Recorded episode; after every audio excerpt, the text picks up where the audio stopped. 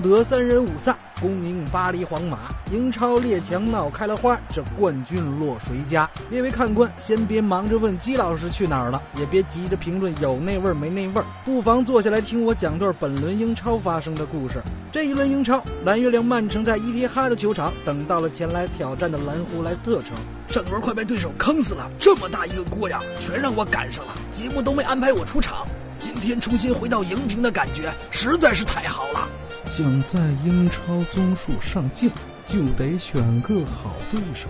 这条我记下来了，争取来年能混个主演。想在节目里混个镜头，其实很简单，首先是能贴上去跟他们逗梗。就在这时，莱斯特城打出经典反击，先是巴恩斯送出一脚直塞，接着瓦尔迪高速突破，禁区内小角度挑射得手，打破了僵局。蓝湖一比零领先曼城，这还真是瓦道别在腰，反击第一骚啊！但是除此之外，今天的蓝湖就再无建树，所以不是我们不想安排，实在是不够有梗罗杰斯啊。虽然曼城一球落后，但是知己知彼，百战不殆。接着马赫雷斯边路内切后一脚低射，皮球打在瑟云巨身上，折射入网。曼城一比一扳平了比分。说起马赫雷斯，狐狸城的人并不陌生，这大概是曼城阵营当中最了解蓝湖的人。本来就是前任嘛，万没想到再见没能红着脸，你却对我红了眼，真是造化弄人呀。而接下来，斯特林禁区内倒地，裁判果断判罚了点球。表面上看，好像斯特林是被佩雷拉放倒的，但通过 VR 回放，实际是佩雷拉把斯特林给硌疼了。随后，京多安主罚点球一蹴而就，帮助曼城2比1逆转比分。要说最绝的，还要数丁丁的这次助攻，热苏斯简直是衣来伸手，饭来张口。不要问他为何打完门趴在地上，人家这叫佩服的五体投地。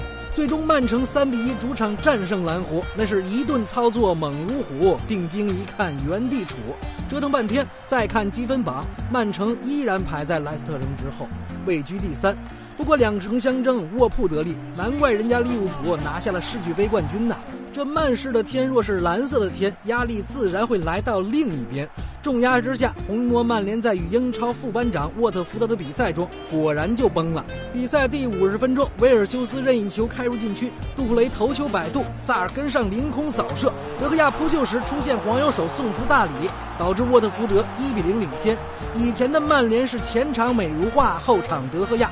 如今的曼联好像啥都不剩了。我寻思这也不是西班牙国家队的比赛呀，所以只有一个解释，那就是米兰哥刚刚在意甲被人打了个五比零。那你毛输球和德赫亚送礼有什么关系啊？这事儿还要从网友们歪歪出来的茅台厂的故事说起。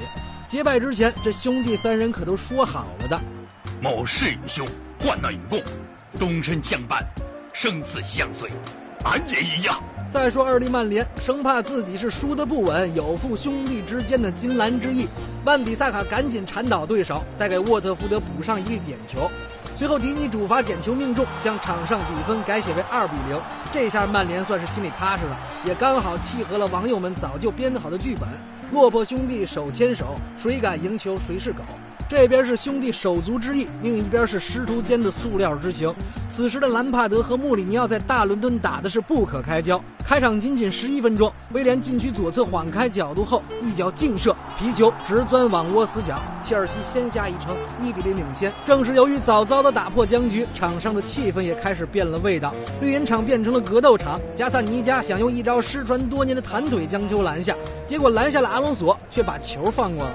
这样的方式自然难逃点球的制裁。随后威廉主罚点球一蹴而就，帮助切尔西二比零领先热刺。然而格斗大会并未结束，随后孙孙兴民蹬踹了吕迪格，让自己领到红牌一张。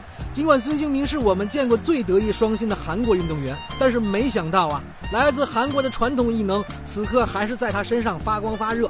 之前姜志鹏事件的时候，还有媒体用孙兴民作为对比，现在看来，咱踢球的人也没啥不一样。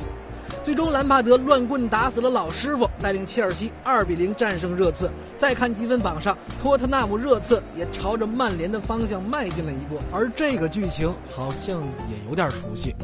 使劲！这，这使劲！